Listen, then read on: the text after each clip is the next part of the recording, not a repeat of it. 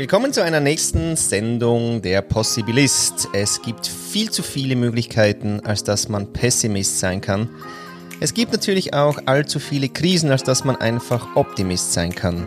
Ich sage immer, ich bin Possibilist, ich sehe die Möglichkeiten. Und heute habe ich Thomas Mayer bei mir, der die Möglichkeit geschnappt hat, Autor zu werden wo ich ja Rookie bin und eben unbedingt wissen will, wie wird man denn das so konsequent und dedicated? Hallo Thomas, schön, dass du da bist. Hallo Florian Wieser, schön dich wieder zu hören. Ja, ebenfalls. Es ist so lang her und wir haben uns ja früher schon herzlich gesiezt. Also falls dir das äh, nahe liegt, können wir das gerne weitermachen, Meier. Das ist gut, das machen wir so. Guten Tag, Herr Wieser. Guten Tag, Herr Meier. Wer sind Sie? Das ist so eine Frage, die mir schon einige Male gestellt wurde und bis heute weiß ich nicht, wie man da möglichst originell darauf antworten soll. Deswegen sage ich einfach, ich bin Thomas Komma, Schriftsteller aus Zürich und Vater. Sehr schön. Wir haben gerade äh, äh, in meinem äh, Lustig-Podcast letztes Mal gesagt, man könnte eigentlich auch reden mit Satzzeichen. Komma, äh, Punkt. Ich wollte gerade sagen, warum tun Sie es denn nicht? Fragezeichen. Und das wäre das wirklich. ja, ja, warum tun wir es denn nicht? Ja, I don't know. Ich habe den Nerv nicht. Weil ich will ja Sachen von dir wissen und jetzt kann man richtig setzen. Das machen ja Tools für mich. Also gut, okay, soweit ist alles klar, oder? Alles geklärt? Jetzt alles geklärt. So 2012, oder?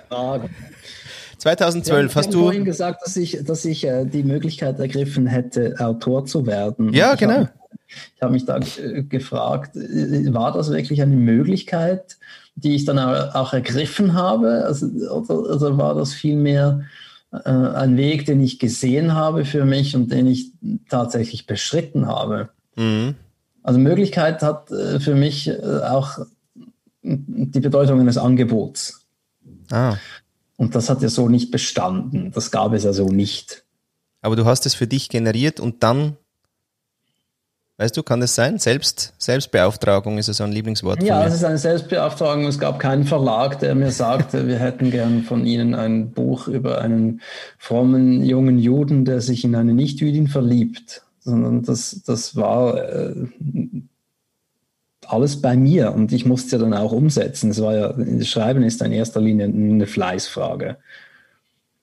Oh. Ja, also es, bra es braucht Inspiration, man braucht wirklich eine Idee mhm. und man soll es schon auch können, aber genau dieses Können hat ja auch wieder mit Fleiß zu tun. Denn äh, etwas hinzuschreiben, das ist ja relativ schnell getan, aber es dann so zu pflegen, dass es sich auch gern liest, das ist wirklich wahnsinnig aufwendig und das muss man echt wollen. Mhm. Und da bist du wie deswegen, hingekommen, dass du das deswegen, wolltest? Genau deswegen würde ich nicht, nicht von einer Möglichkeit sprechen, sondern vielmehr von einem Willen. Mhm. Was war deine Frage, entschuldige? Die nee, passt. Über, über, nee, Willen. Es ist nämlich schön, nämlich von ähm, die Willenskraft, ja, ist ja also was Wichtiges und gleichzeitig lernt man ja in der Esoterik, dass man quasi ähm, nicht zu sehr wollen will, weil dann, oder? Kennst du kennst den Teil der Esoterik? Nee, den Teil der Esoterik, den kenne ich noch nicht. Ja, zu viel, zu viel, ja, eben zu viel wollen, äh, zu viel Wille, ähm, mehr geschehen lassen, so das Eck, oder? Ah, schöne Semantikdiskussion. Also zwischen Wollen und, und, und dem Willen gibt es ja schon einen großen Unterschied. Ah. Für mich zumindest. Ja, sag mal. Wollen, wollen heißt begehren. Und das entsteht ja häufig aus, aus, einem, aus einem Mangelgefühl heraus. Aber was ich meine mit dem Willen ist, ist eine, eine Entschlussfassung und, und auch eine Entschlussumsetzung. Mhm. Ähm, ein Beispiel. Sehr gern. Das, äh, man, man befindet sich in einer, in einer unglücklichen Beziehung und was man ja eigentlich will, ist, dass diese Beziehung glücklich wird. Und, und man sieht aber ein, dass, dass sie das nicht kann, weil man einfach zu verschieden ist. Und dann ist es ja nicht so, dass das Herz einfach aufhört, für diesen anderen Menschen zu schlagen und man, und man quasi unbeschadet und gratis da rausspazieren kann, ähm, wie aus einem abgelaufenen Fitnessstudio-Abo, ähm, sondern das ist ja ein richtiger Kraftakt eine Trennung ist ein Kraftakt, der auf, aufgrund des Willens geschieht. Denn eben, man hat Angst vor der Trennung, man hofft, dass doch noch alles gut kommt, man liebt den anderen Menschen und das alles hält einen ja zurück. Aber was einen dann wirklich gehen lässt, ist der Wille. Und beim Bücherschreiben ist es ganz ähnlich, auch wenn es da nicht um eine Trennung geht, sondern wirklich um eine Zusammenführung. Aber es ist auch da so, dass, dass allein das Schreiben wollen oder, oder das Ideen pflegen oder das darüber sprechen, wie toll es wäre, ein Buch zu machen und so weiter, das macht alles kein Buch. Mhm. Was ein Buch macht, ist, sich hinzusetzen und zu schreiben und dann das Geschriebene zu pflegen. Und das ist wesentlich aufwendiger. Ich würde sagen, das Verhältnis ist etwa 1 zu 10. Mhm. Und das machst du jetzt aber ja eben schon so lange. Das heißt, äh, wie machst du das, dass du die, die, diesen Willen immer wieder aufbringst? Oder dass das jetzt noch irgendwie das, die, dieses Feuer von 2012 anhält auch?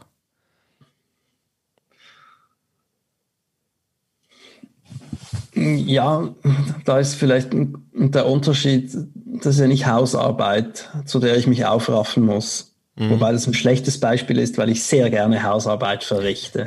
ähm, ich, Speicher aufräumen, das ist etwas, zu dem ich mich wirklich aufraffen muss. Mhm. Ähm, aber zum Schreiben muss ich mich nicht animieren. Das ist etwas, das mir so viel Freude bereitet und, und äh, mich auch mit Genuss und Genugtuung und, und Heiterkeit und, und gar Heilung auch ähm, beliefert, dass, dass das wirklich automatisch geschieht. Mhm. Und doch ist es etwas, das wirklich halt getan werden muss. Also ich muss dann halt doch mich hinsetzen und das machen. Mhm. Schreibst du eigentlich für jemanden jeweils? Ja, für mich. Mhm. Weil? Weil das ja unmittelbar ist. Das, das Vergnügen bereite ich mir selbst damit. Ich schreibe unheimlich gern. Ich finde das äh, interessant und aufregend und, und äh, auch ein bisschen erotisch und schön. Es ist, es ist eine Schönheit für mich.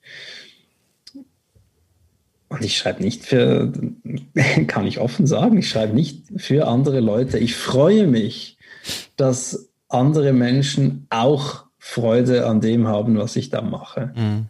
Das ist wunderbar.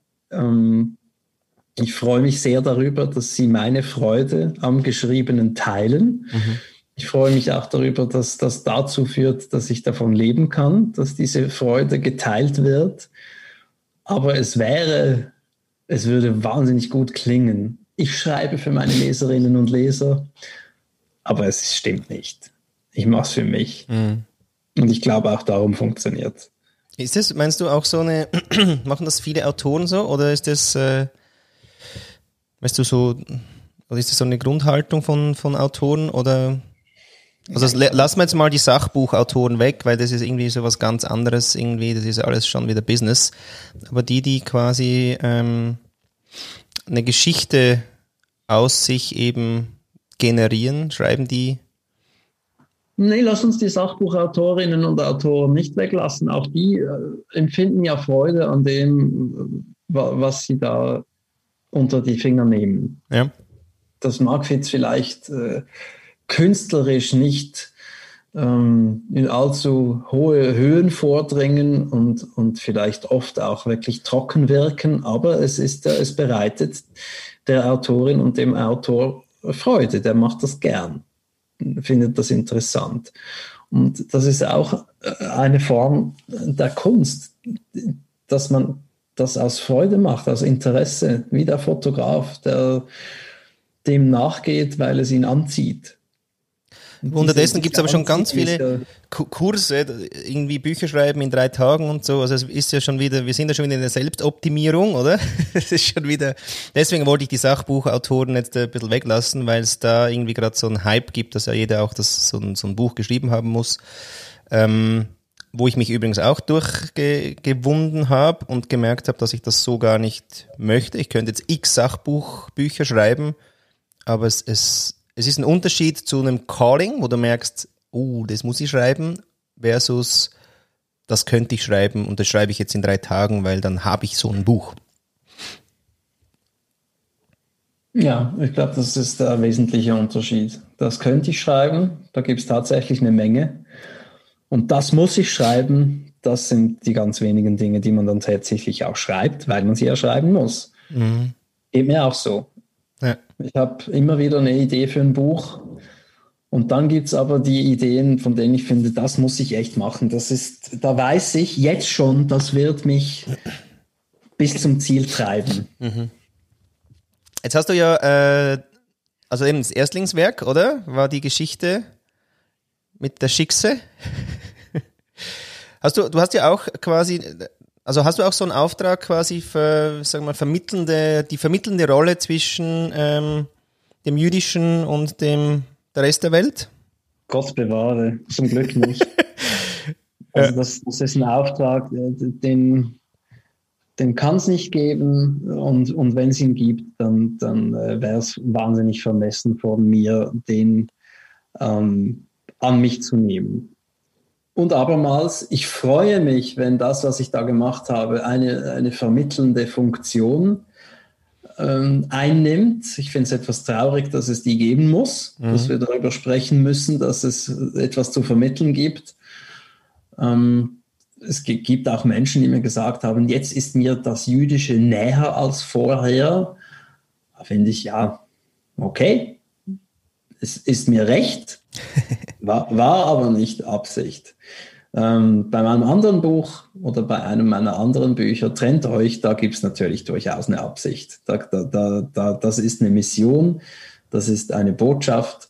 Da will ich wirklich etwas bewegen damit. Das war beim Wolkenbruch nicht so. Ja. Und da wollte äh, ich nur eine Geschichte erzählen, die mich selber berührt hat.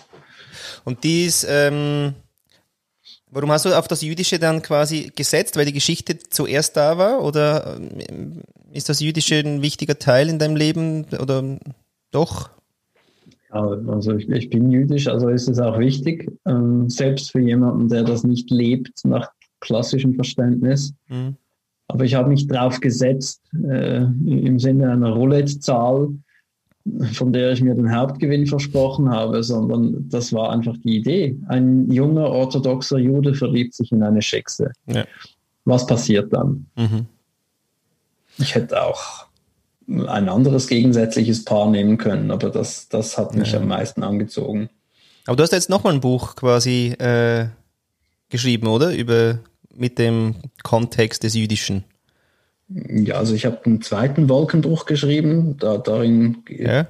war das auch Thema, nämlich A, der Antisemitismus und B, ähm, die Idee des Weltjudentums. Da war die Idee, es wäre doch lustig, so zu tun, als gäbe es das wirklich. weißt du, das sind ja so Alltagsüberlegungen, ja. von denen hat man ja, darum heißen sie ja so, alltäglich viele. Aber die, die, diese eine da, die findet man dann wirklich nachhaltig interessant. Und nun habe ich äh, tatsächlich noch, es ist ein Sachbuch, ja. es ist ein Essay vielmehr zum Thema Antisemitismus geschrieben, als das Subjektive. Es ist keine akademische, philosophische Abhandlung, das gibt es schon, ja. sondern es ist ein Erfahrungsbericht. Genau, sag mal den Titel, der ist nämlich cool.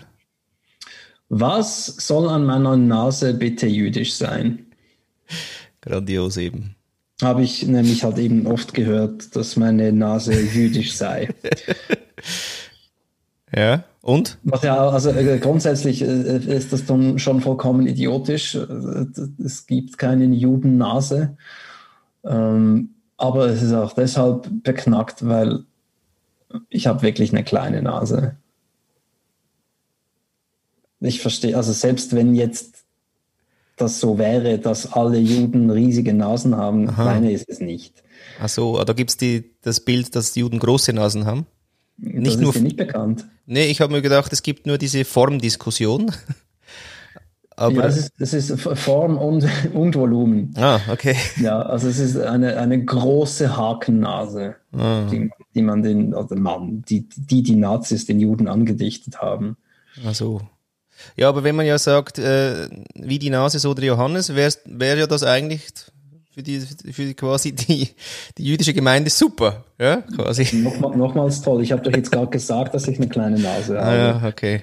Das ist jetzt ich kann schlecht. okay, und du, beim Trend euch, äh, da hast du gesagt, eben, hast eine klare Mission, äh, klare Botschaft.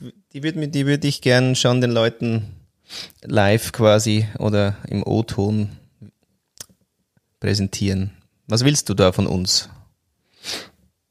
Gute Frage. Ich will, dass wir uns alle, das schließt mich ja nicht aus, ich will, dass wir uns alle ernst nehmen, ähm, was unsere Bedürfnisse und, und unser Glück anbelangt. Ich will, dass wir aufhören, Dinge zu tun, die uns nicht gut tun, zu denen wir uns verpflichtet fühlen, aber zu denen nicht, wir nicht wirklich verpflichtet sind und die nicht in Einklang stehen mit, mit unserer inneren Wahrheit. Ich will, dass wir dieser Wahrheit folgen, koste es, was es wolle. Nieder mit der Moral. Ungefähr so. Ah, okay. Ja, die Moral besagt ja, ich nenne jetzt nur einige, ich mache einige Auszüge aus der Moral. Äh, die Moral sagt, wenn zwei sich finden, dann wird ihre Liebe alle Probleme lösen.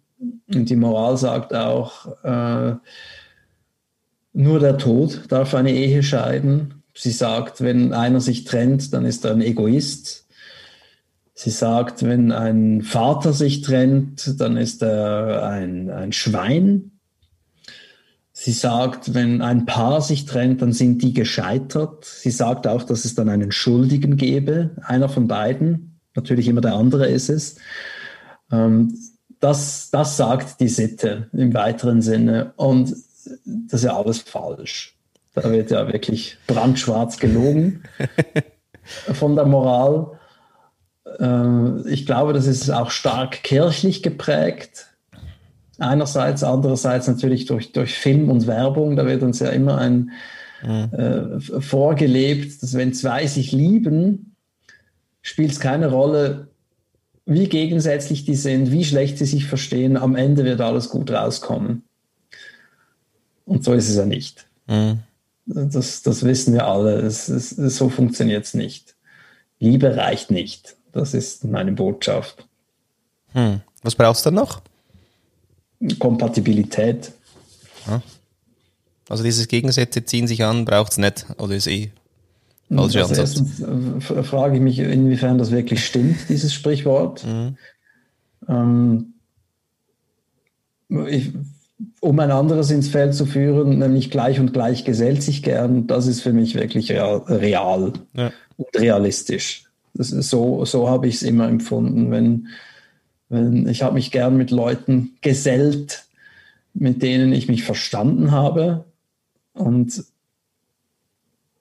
Gegensätze ziehen die sich wirklich an? Ich, ich weiß nicht. Ich, ich, mhm. Das sehe ich nicht so. Aber selbst wenn das auch stimmen würde, gleich oft wie das andere, dann für Beziehungen funktioniert das nicht. Ich, ich glaube, in Beziehungen muss man sich ähnlich sein. Sonst ist man die ganze Zeit damit beschäftigt, diese Gegensätze irgendwie aufzulösen. Das tut man ja nicht, indem man sich in der Mitte trifft, sondern indem man dem Gegenüber versucht, seinen Charakter abzutrainieren. Also hör mal auf, so zu sein, wie du bist, damit du endlich so wirst, wie ich dich haben will. Mhm.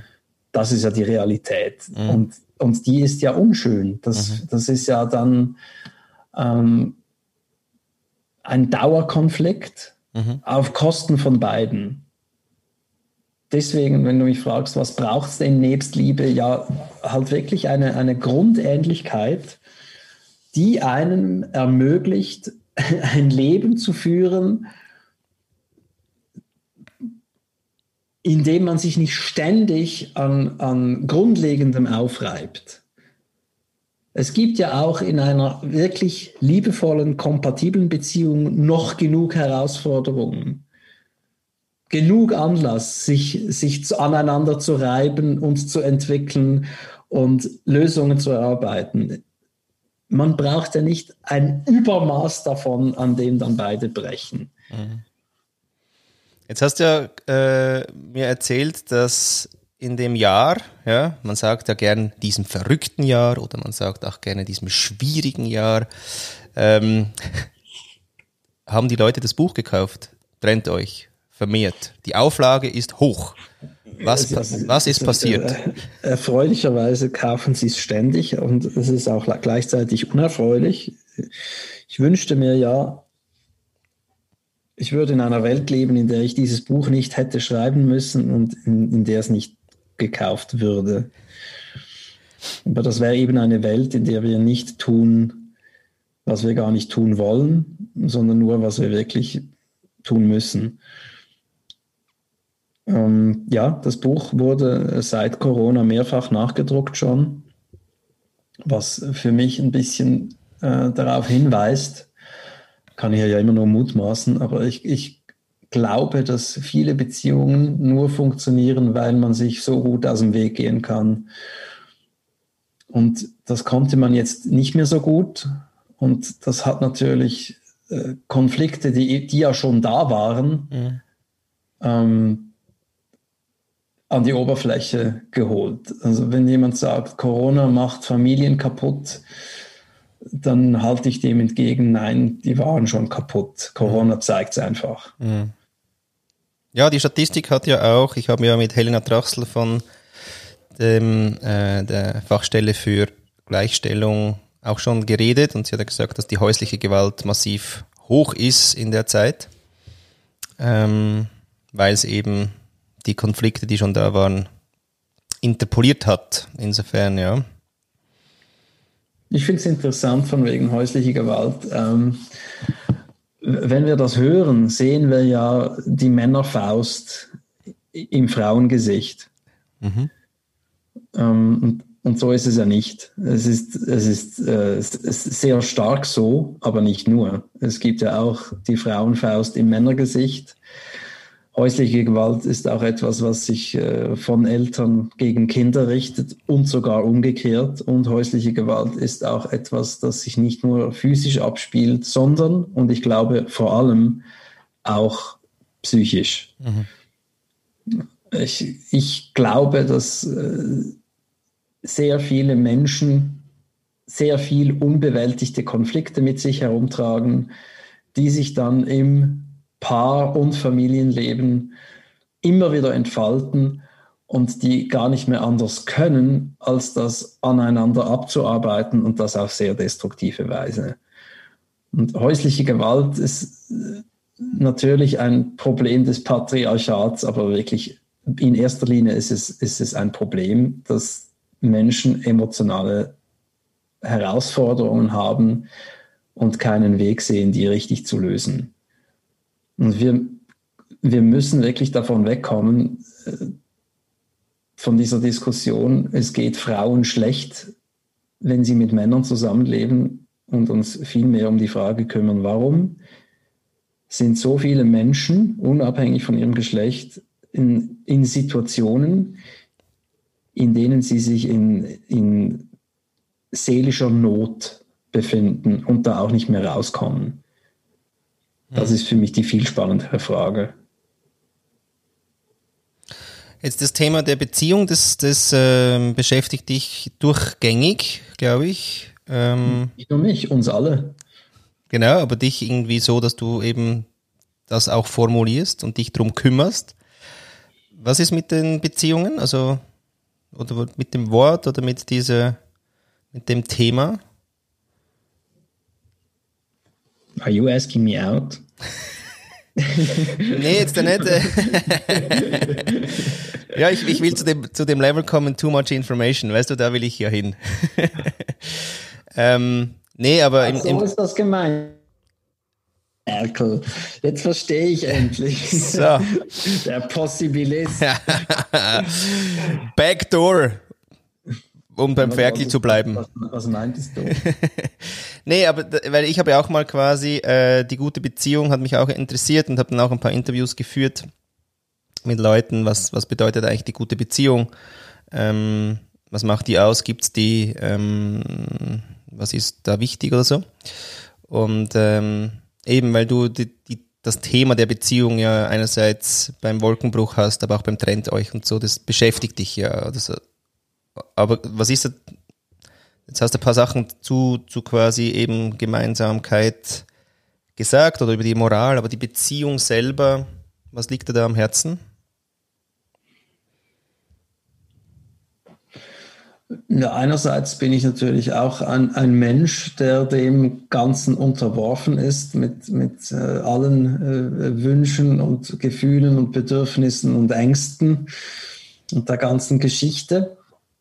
Also ich, ich, ich lebe da ja mit. Es ist ja nicht so, dass ich äh, mich auf den Berg zurückgezogen habe und von, von dort aus euch beobachte, sondern ich bin, bin ja Teil des Ganzen. Und wenn ich was dazu sage, meine ich ja nicht zuletzt auch mich selbst. Mhm.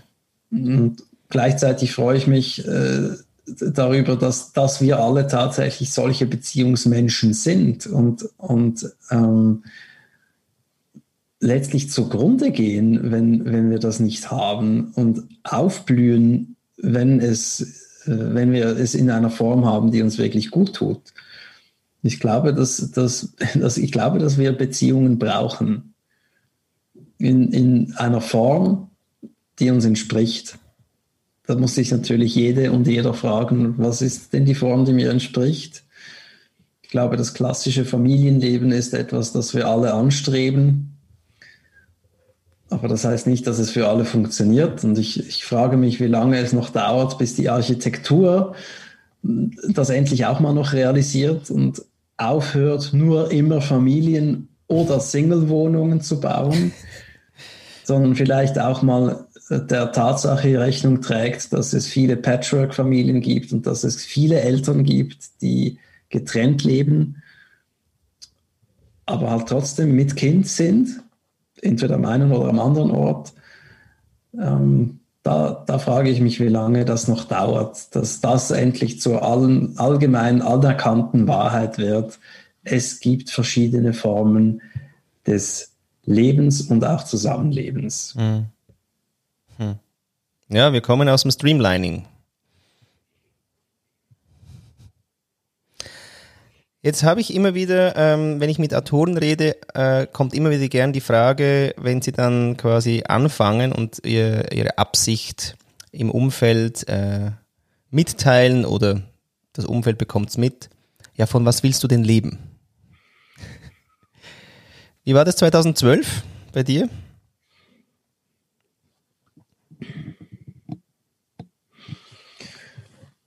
Ich glaube, die Frage kam nur noch von meinem Vater. Das Umfeld war bis dahin schon weitestgehend bereinigt. Und solche Dream Dashers habe ich, hab ich wirklich entfernt. Ich finde ich find das unmöglich. Ja. Ich habe das aber schon erfahren, als ich 1997 mein Studium abbrach und verkündete, ich werde jetzt Werbetexter. Das haben ja auch alle auszureden versucht. Okay. Das klappt ja nie. Das schaffst du nie. Da wollen alle hin. Und ich, ich habe mich gefragt, was ist denn mit euch los? Also, wo, woher nehmt ihr das? Ich habe nicht gesagt, ich wolle Astronaut werden. und selbst dann. Ja. Sondern die Werbung, das scheint ja offenbar einfach ein, ein Industriezweig zu sein, in dem ja tatsächlich Leute arbeiten und die kommen ja irgendwo her. Also ich glaube jetzt nicht, dass das unmöglich ist, aber trotzdem hat man mir genau das zu erklären versucht und ähm, ja, als das Buch dann kam, ich habe mir die Gedanken gar nicht gemacht. Ich habe mir gesagt, es wird dann schon funktionieren oder auch nicht. Und wenn nicht, schaue ich weiter. Ich war ja da schon fünf Jahre selbstständig mhm. und habe ähm, schon meine Erfahrungen gemacht damit, was das bedeutet, sich selbstständig gemacht zu haben. Die ganze Unsicherheit, das Auf und Ab und ähm, die Enttäuschungen und die vielen, vielen, vielen Rückschläge. Mhm.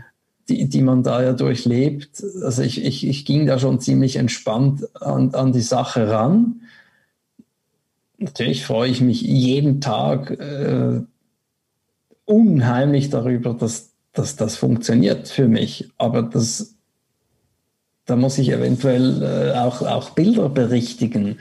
Es ist ja nicht so, dass, dass ich jetzt einfach zurücklehnen kann und dieses erste Buch Wolkenbruch mich mit 10.000 Franken pro Monat versorgt. Überhaupt nicht. Also das, die Tantiemen sind dann ernst zu nehmen, wenn gewisse Auflagen zusammenkommen. Und da muss man wirklich viele Bücher verkaufen. Mhm. Nochmals, ich bin äußerst dankbar, dass ich so viele Bücher verkauft habe. Aber das genügt noch nicht.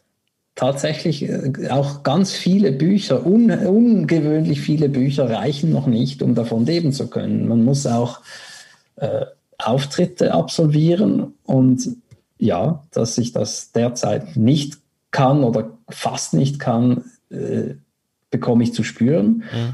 Und selbst dann ist man noch nicht äh, auf Porsche-Niveau. Also es braucht dann immer noch auch Folgeaufträge wie Kolumnen beispielsweise. Also dass man auch als Autor eingeladen wird, noch kleinere Dinge zu schreiben. Und selbst dann ist man nicht reich. Es funktioniert und das freut mich. Aber es ist nicht so, dass ich mich seither zurücklehnen kann. Wie ist deine Beziehung? Weiterhin neue Bücher schreiben. Ach so, ja. Und das ganze Universum ist quasi eben Schreiben, Lesungen? Oder wie muss man sich das vorstellen dann? So ein Arbeitstag von ja, also es Herrn Mayer?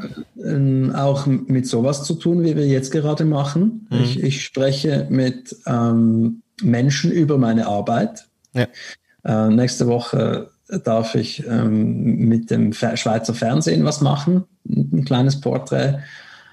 Ähm, letzte Woche habe ich ein Interview mit einem Magazin gemacht, dessen Titel mir entfallen ist. Aber ähm, sowas gehört dazu, dass, mhm. ich, dass ich Interviews gebe oder, oder Podcasts auf meiner oder deiner Seite des Mikrofons umsetze. Manchmal gebe ich Antworten, manchmal stelle ich Fragen. Ich habe den Podcast Meier trifft Mediziner und habe mir auch noch äh, einen eigenen gebaut, der aber immer noch nur eine Episode hat, merke ich gerade. Da könnte ich wieder mal was machen.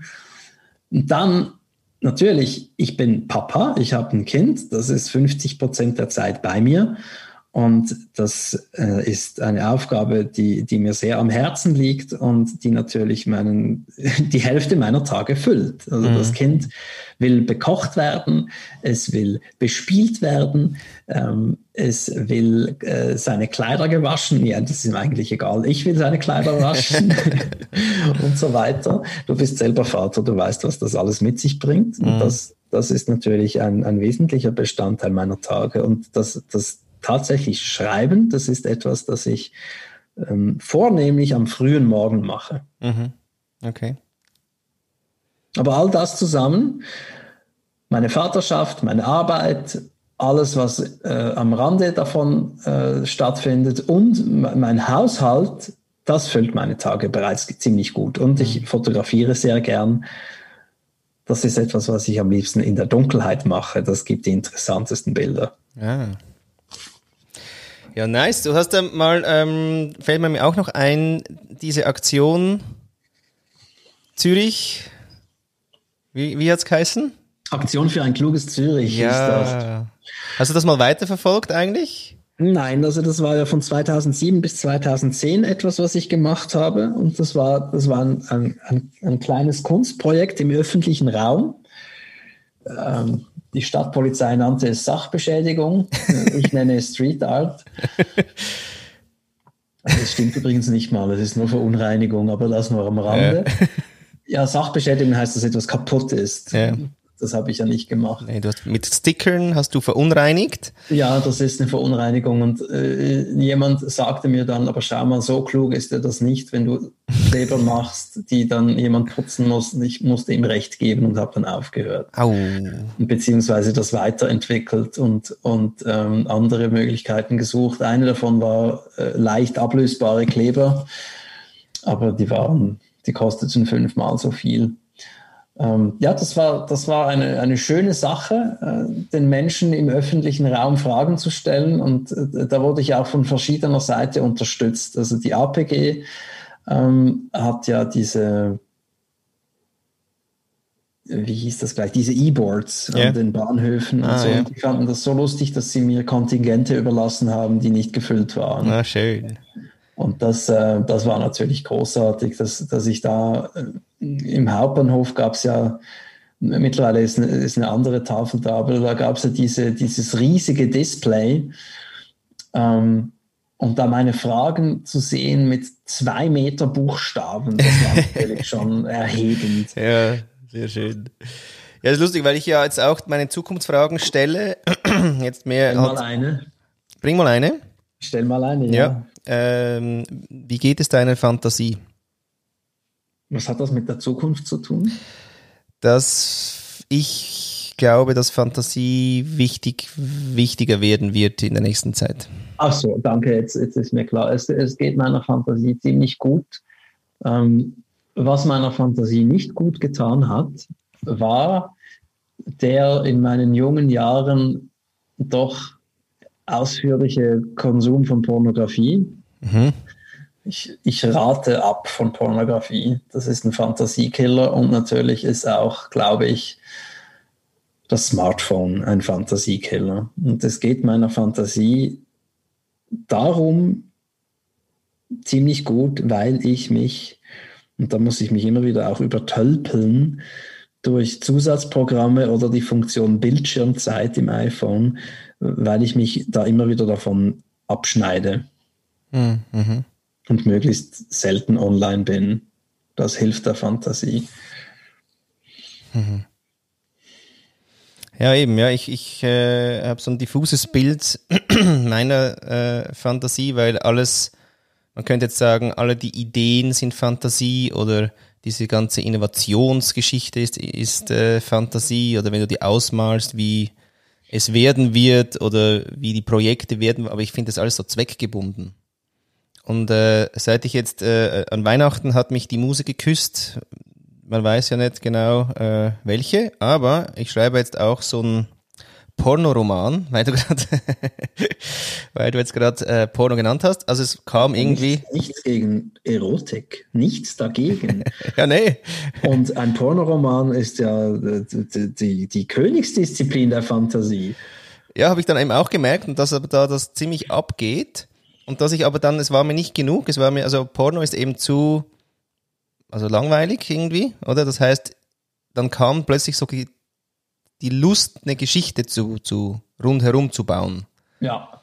Und jetzt, äh, jetzt, also jetzt ist der Mix einfach super cool. Ja? Also jetzt macht einfach äh, das Spaß. Aber dort habe ich gemerkt, dass ich das erste Mal wieder eigentlich Fantasie hochleben lasse, oder? Im Sinn von mir Sachen vorstelle, Orte, Menschen, ja. Handlungen. Ja das eben, das Lustvolle, weil vorher war ich immer in dieser Sachbuchwelt und die hat mich eigentlich gestresst, ähm, habe ich gemerkt und auch das Calling war zu wenig groß. Und jetzt mit dem Roman-Ding, da merke ich, ey, wow, ja, da geht nochmal eine ganze Welt auf und deswegen ja, beschäftigt mich momentan Fantasie. Ja, das ist natürlich, also beim Sachbuch bist du ja an die Sache gebunden. Ja, leider. Und, also du musst ständig dich selber belegen können. Ja. Du bist in einem Rahmen, den du nicht verlassen, verlassen darfst. Mhm. Das ist einfach so. Und äh, das ist nicht schlecht, aber es ist trotzdem ein Rahmen. Mhm. Wenn du natürlich äh, Lust empfindest, aus diesem Rahmen äh, auszubrechen und, und äh, irre Geschichten zu erzählen, dann, dann musst du in die Fiction rein. Genau, da bin ich jetzt. Ja, deswegen, also das, das äh, interessiert mich und ähm, jetzt kommt der Pöstler. Hm, das lassen wir schön im, po im Podcast drin. Ich komme gleich wieder. Ist gut. Dann mache ich mir Tee. Ah! Ah! Was, was trinken wir denn? Ähm, vorhin war es ein Grüntee, jetzt ist es Hampstead Organic Biodynamic Darjeeling. Wahnsinn. Hast du heute schon äh, geschrieben, wenn du sagst, äh, am Morgen äh, ist deine Schreibphase? Ähm, lass mich gucken. Ich habe nicht wirklich groß was getan, aber das lag auch daran, dass ich mich gestern um drei meiner Bücher gekümmert habe. Trennt euch, äh, wo wird überarbeitet für die nächste Auflage. Ähm, Wolkenbruch 2 wird als Taschenbuch rauskommen, das habe ich ziemlich stark überarbeitet. Und das neue Buch über Antisemitismus, ähm, da hat mein, mein Lektor noch einige Dinge gefunden und ich natürlich auch. Das ist immer so ein Ding, mhm. dass man nach den letzten Änderungen, die auf den letzten Änderungen folgten, noch letzte Änderungen hat. äh. Ja, aber das ist genau das, was du gesagt hast. Dieses, äh, welches Verb hast du genommen? Also man kann, äh, du hast gesagt. Neurotisch? Ja. ja. Nee, nee, das wären ja das keine Verben, genau. Äh, pflegen habe ich es genannt. Pflegen, genau, da gehört es ja dazu, dann zu der Pflege, was ich auch was Schönes finde. Aber es ist natürlich auch aufre aufreibend, weil, weil nochmal rein und nochmal rein. Ja, äh, also nicht nur nochmal und nochmal, sondern etwa 100 Mal, 300 ja. Mal. Das ist schon krass. Wenn du sagst, du hast äh, jetzt Wolkenbruch 2 nochmal stark überarbeitet, was sind so Überarbeitungsmomente? Äh, also wie muss man sich das vorstellen? Jetzt sind, jetzt sind leider all die äh, Post-its schon draußen wieder, deswegen muss ich kurz suchen. Aber hier, ja, das ist, das ist eigentlich äh, gerade ein gutes Beispiel. Da steht auf Seite 72 unten was es außerdem mit der Weltherrschaft zu tun haben soll, wagt Motti gar nicht erst zu fragen. Und auf 73 oben, wie das, fragt Motti. Facebook hat schon eher mit Macht zu tun. Also da kommt zu tun, haben zweimal sehr kurz aufeinander kommt vor. Und das ist, also diese Wiederholungen, das ist ein Problem, weil du schreibst etwas und dann läufst du Gefahr, das gleich nochmals zu benutzen. Ja. Und ähm, dann musst du es aber sehen und manchmal siehst du es nicht. Und dann steht es ja. gedruckt im Buch, weil die Lektorin hat es auch nicht gesehen. Ja. Und solche Dinge. Oder da schließt eine Figur noch die Augen, das ist auch nicht nötig, das habe ich rausgenommen. Ähm, was, was war denn noch? Vieles lässt man auch stehen. Man will ja nicht alles umbauen. Oder da, das bleibt unter uns, Jude, ruft da ein Nazi und das, da war noch kein Ausrufezeichen, da habe ich mir ein Ausrufezeichen gewünscht. Ähm, ja, schön. Ja, hier steht Mottis, ich könnte sich in den eigenen Hintern beißen. Da habe ich den Hintern durch den Toches ersetzt, natürlich. Ah, solche, solche Sachen. Ja, danke für die Beispiele, geil. Sehr schön. Ja, du, Schlussrunde, lieber Meier. Was wünschst du dir für Möglichkeiten für dich in der Zukunft? Wir wollten uns ja eigentlich siezen. Wo, wo haben wir das fallen gelassen? Ja. Schade. Schade. Aber bleiben wir dabei. Was ich mir für die Zukunft wünsche, ist, dass wir äh, uns äh, noch viel, viel stärker darauf besinnen, wie wir mit der Natur umgehen. Und, und einsehen, dass gewisse Dinge einfach nicht funktionieren. Und dann in zweiter Linie wünsche ich mir, dass wir uns noch viel stärker darauf besinnen, wie wir mit uns selbst und einander umgehen und auch da endlich einsehen, dass gewisse Dinge einfach nicht in Ordnung sind, weil sie uns zu viel leiten lassen, zu stark und, und uns nicht vorankommen lassen und uns daran hindern, ein, ein gutes Leben zu führen. Das wünsche ich mir. Und wenn ich mir noch für mich selbst was wünschen darf, dann wünsche ich mir, dass ich gesund bleibe und weiterhin vom Schreiben leben darf. Das sind, das sind meine großen Wünsche. Danke.